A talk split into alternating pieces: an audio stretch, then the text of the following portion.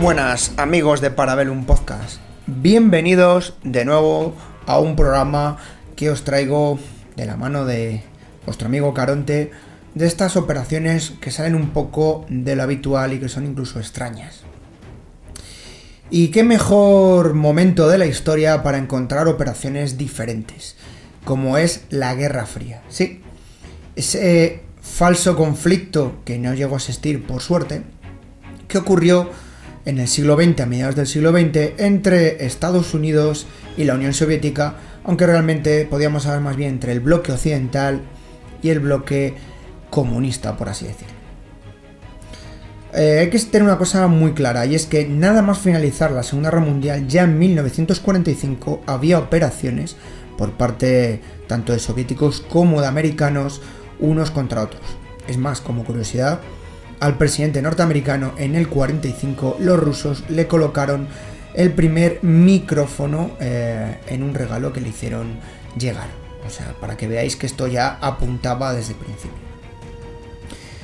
Dada la tensión eh, nuclear que conllevaba la Guerra Fría, debido al potencial de ambos países y el miedo a una tercera guerra mundial y esa devastación derivada de las armas nucleares, se procedió a un tipo de guerra un poco más sucia, más oscura e incluso más tapada. Y claro, estamos hablando de una guerra de, realizada a través de los servicios de inteligencia principalmente o de unidades especiales, lo que ahora está tan de moda conocido como los Black Ops. Si ya en un anterior programa os contábamos la historia del robo de un misil eh, por parte de agentes eh, eh, pro, KGB, vinculados a la KGB, hoy os voy a traer una historia un poco diferente y más bien vinculada al, bando occidental.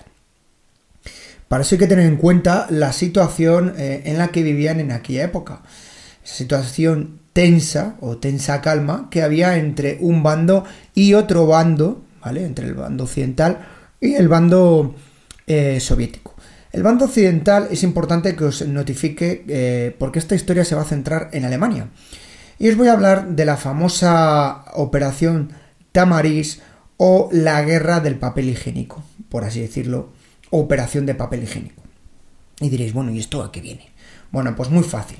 Mirad, eh, no todas las operaciones de, de espías son operaciones en el sentido de las películas de mm, James Bond otro tipo de detective, de, digo detectives, iba a decir detectives, porque claro, es que esta operación tiene una parte de detectives como luego veremos. Más bien de espías de estos de glamour, ¿no? Estas, eh, coches, mujeres, eh, lujos, etcétera, y no, más bien la, la triste realidad es que suele ser bastante más sucia y más turbia y acabas enmierdándote. Y sí, acabo de decir la palabra enmierdándote. Y ahora entenderéis por qué. Eh, una de las operaciones que, que, ya os digo, más llamativas de, la Guerra Fría, esta famosa operación Tamaris, pues se trataba de que los diversos eh, espías o agentes de Estados Unidos, Gran Bretaña y Francia se dedican a revisar todas las papeleras y cubos de basura eh, de los edificios oficiales, cuarteles y zonas de control por parte de los soviéticos en Alemania del Este. Ya os digo que la verdadera Guerra Fría donde más lugar tuvo fue en esa Alemania de los años 50 y 60. Y bueno, eh, ¿cómo puedes decir, bueno, cómo van a meterse esta gente ahí? Tiene una operación encubierta que tienen que tener para, para, esconder a la gente como, como basureros.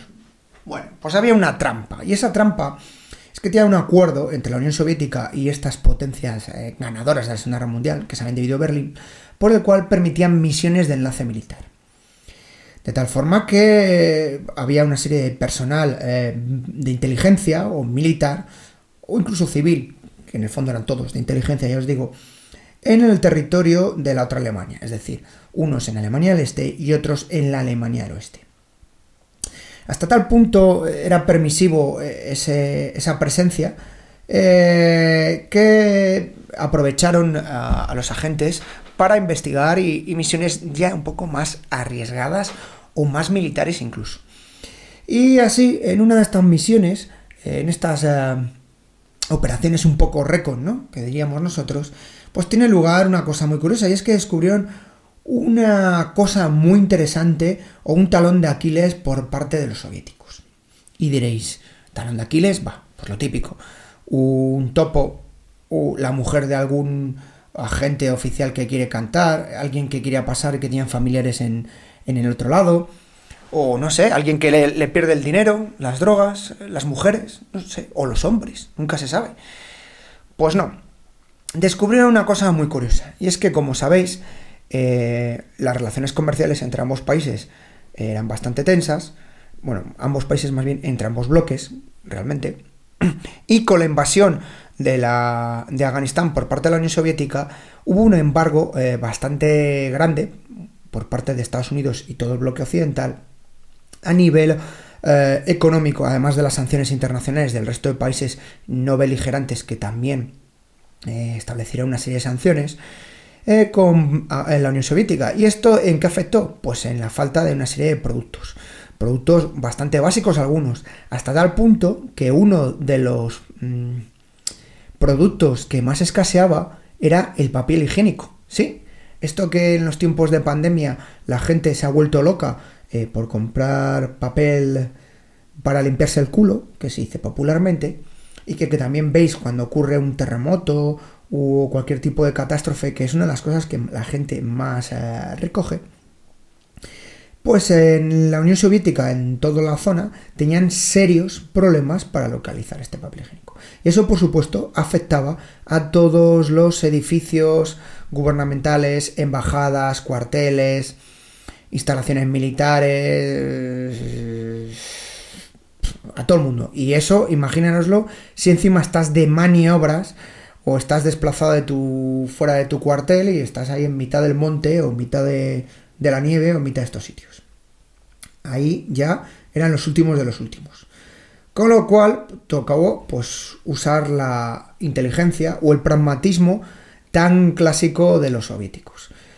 Y así esta gente pues optó por algo muy simple, y es, si no podías enganchar una hoja de un árbol, ni tampoco había las famosas tres conchas de esa película de Stallone que muchos conocéis, pues tiraban de papel eh, normal y corriente, papel para limpiarse. Entonces buscaban cosas eh, que tuviesen a mano. ¿Y esto qué suponía? Pues desde los telegramas y comunicaciones oficiales páginas de sus diarios, cartas, agendas personales, hojas incluso de manuales militares, guías de entrenamiento, esquemas técnicos, planos, especificaciones de armamento, documentación médica, códigos, yo qué sé, cualquier tipo de documentos, incluso documentos top secret. O sea, esta gente tiraba estos documentos porque estamos hablando de unos documentos que eran una calidad un poco alta, es decir, el gramaje de ese papel era alto en comparación con otros documentos, dada la importancia, y hacía que fuera un papel muy, muy cotizado. Y no solo por la información, sino por la utilidad que le podían encontrar a este papel. Así que imagínate que aquello era auténtico oro, oro para limpiarte el culo, ¿eh? Entonces, claro, Normalmente este papel, eh, este tipo de documentos importantes, pues como en todos los países y como incluso actualmente eh, en las oficinas, eh, ya sabéis, en España, por, la ley orgánica de protección de datos que se tiene que dar una prioridad a esa documentación en la investigación, en, su destrucción, pues se guardaban en unos contenedores especiales para, o papeleras para que fueran destruidos o, trasladados o lo que correspondía. Claro, esta gente a dónde iba? Pues a esos contenedores, a esos puntos que sabía que encontraba papel bueno para limpiarse, pues eso, sus cositas. Entonces, una vez que los, mm, las primeras agentes secretos de recon o reconocimiento localizan este defecto, eh, se lo notifican a, los servicios secretos de sus países. Y esto hace eh, que eh, desde las jefaturas les den instrucciones para vigilar todos los papeleros, papeleras, cubos de basura, incluso las letrinas de todos los campamentos de la Alemania Oriental, sobre todo especialmente tras maniobras y ejercicios militares, porque además de tropas soviéticas había tropas de Alemania del Este, tropas eh, rumanas, polacas, eh, etcétera. Es decir, había un poco de todo el pacto de Varsovia, aunque bueno, lo que realmente interesaban eran los, los de los rusos. Y les mandan a toda esta zona a recuperar todos los documentos que pudiesen. Sobre todo, más en las zonas estas que os digo, porque lo que eran zonas de embajadas y demás, pues obviamente el papel pues estaba más que vigilado.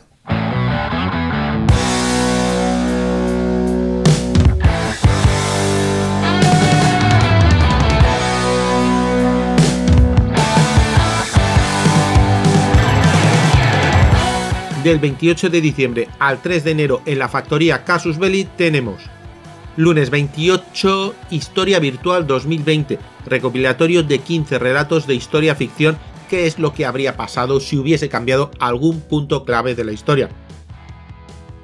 También lunes, pero en Spotify, en Parabellum, la operación Tamarisk, una operación de espías de la Guerra Fría, donde el papel higiénico tiene una importancia vital. Martes 29, Carros 10, el cazacarros M50 Ontos, un monstruo americano de 6 cañones que se utilizó profusamente en la guerra del Vietnam. Miércoles 30, en Victoria Podcast, las cañoneras de Barceló, aquellas que humillaron a berberiscos y a ingleses por igual, y en abierto, el último samurái. Jueves 31 para fin de año tenemos Aviones 10 y viene a partir de la encuesta de Twitter donde pedíamos que votaseis un avión para invierno, y resultó el imposible Messerschmitt 210, el nuevo Cestore, que luego se convirtió en el eficaz Messerschmitt 410 Hornis. Viernes 1 de enero haremos un especial en abierto donde repasaremos el 2020 en Casus Belli, en Victoria y en Parabellum y haremos un avance de lo que tenemos previsto para el 2021. Además presentaremos la web podcastcasusbelli.com y domingo 3, primer casus belli del año, tenemos Guerra de Afganistán, la épica batalla de la colina 32-34. Y esto es todo lo que tenemos para la última semana del año en la factoría Casus Belli. Recuerda que ya puedes encontrarnos en podcastcasusbelli.com.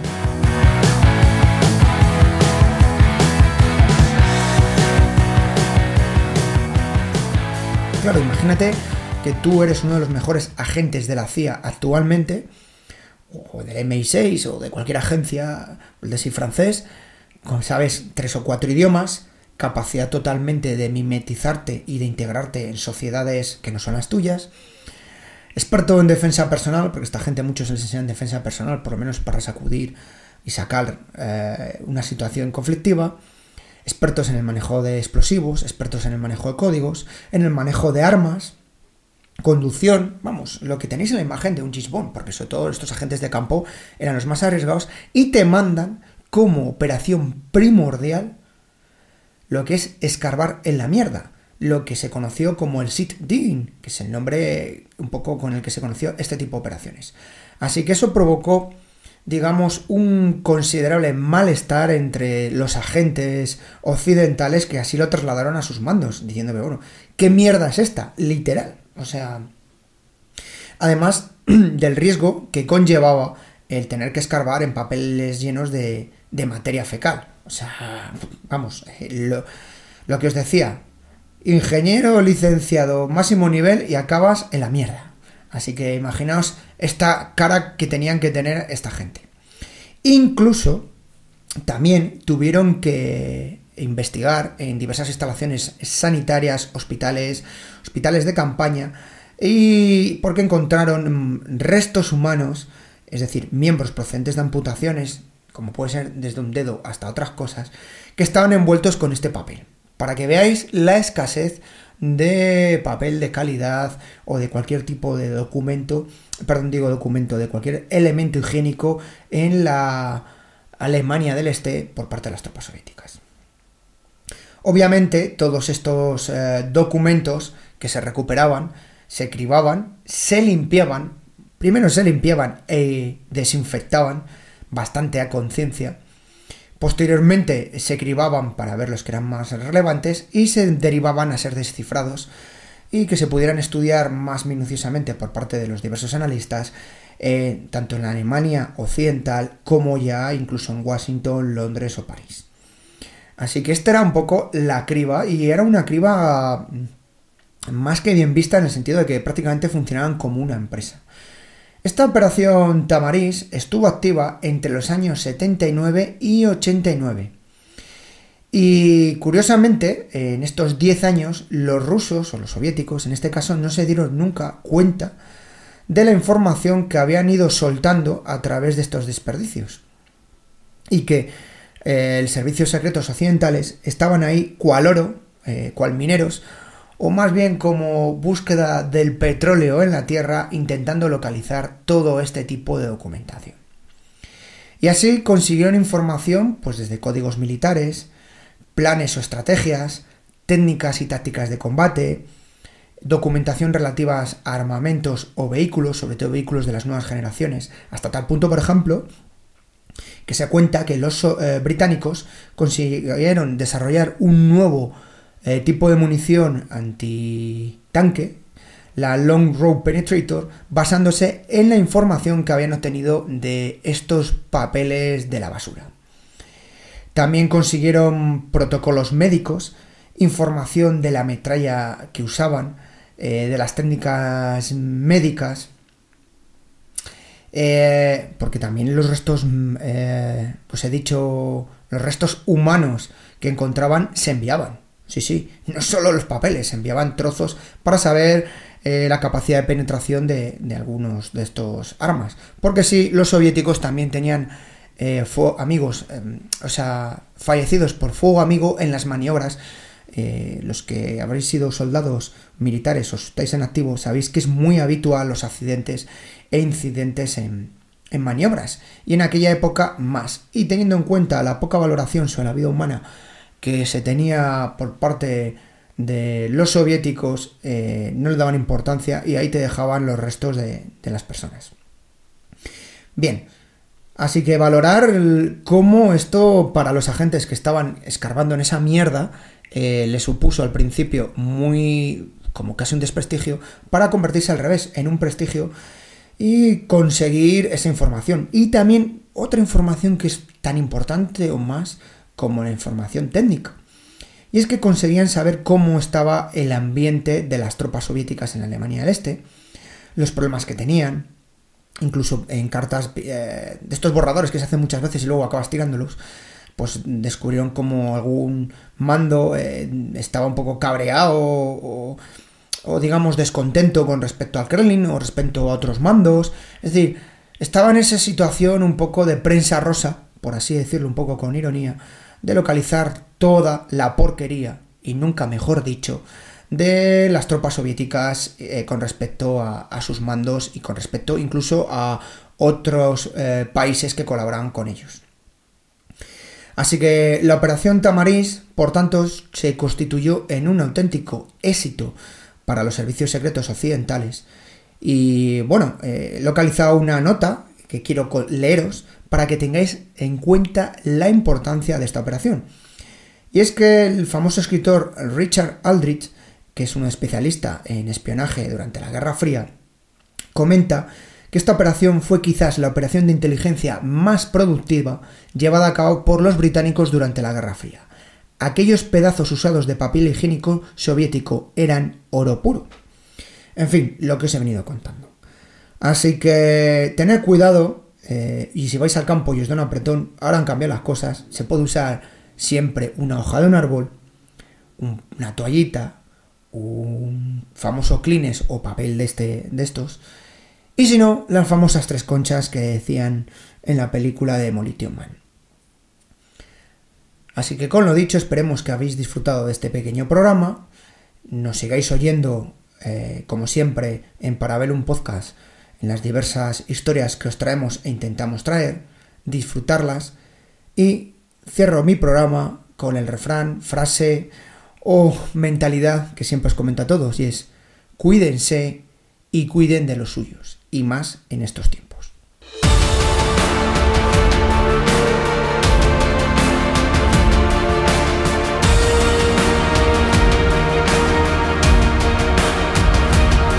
Esto ha sido todo por hoy en Parabellum, un programa de la factoría Casus Belli.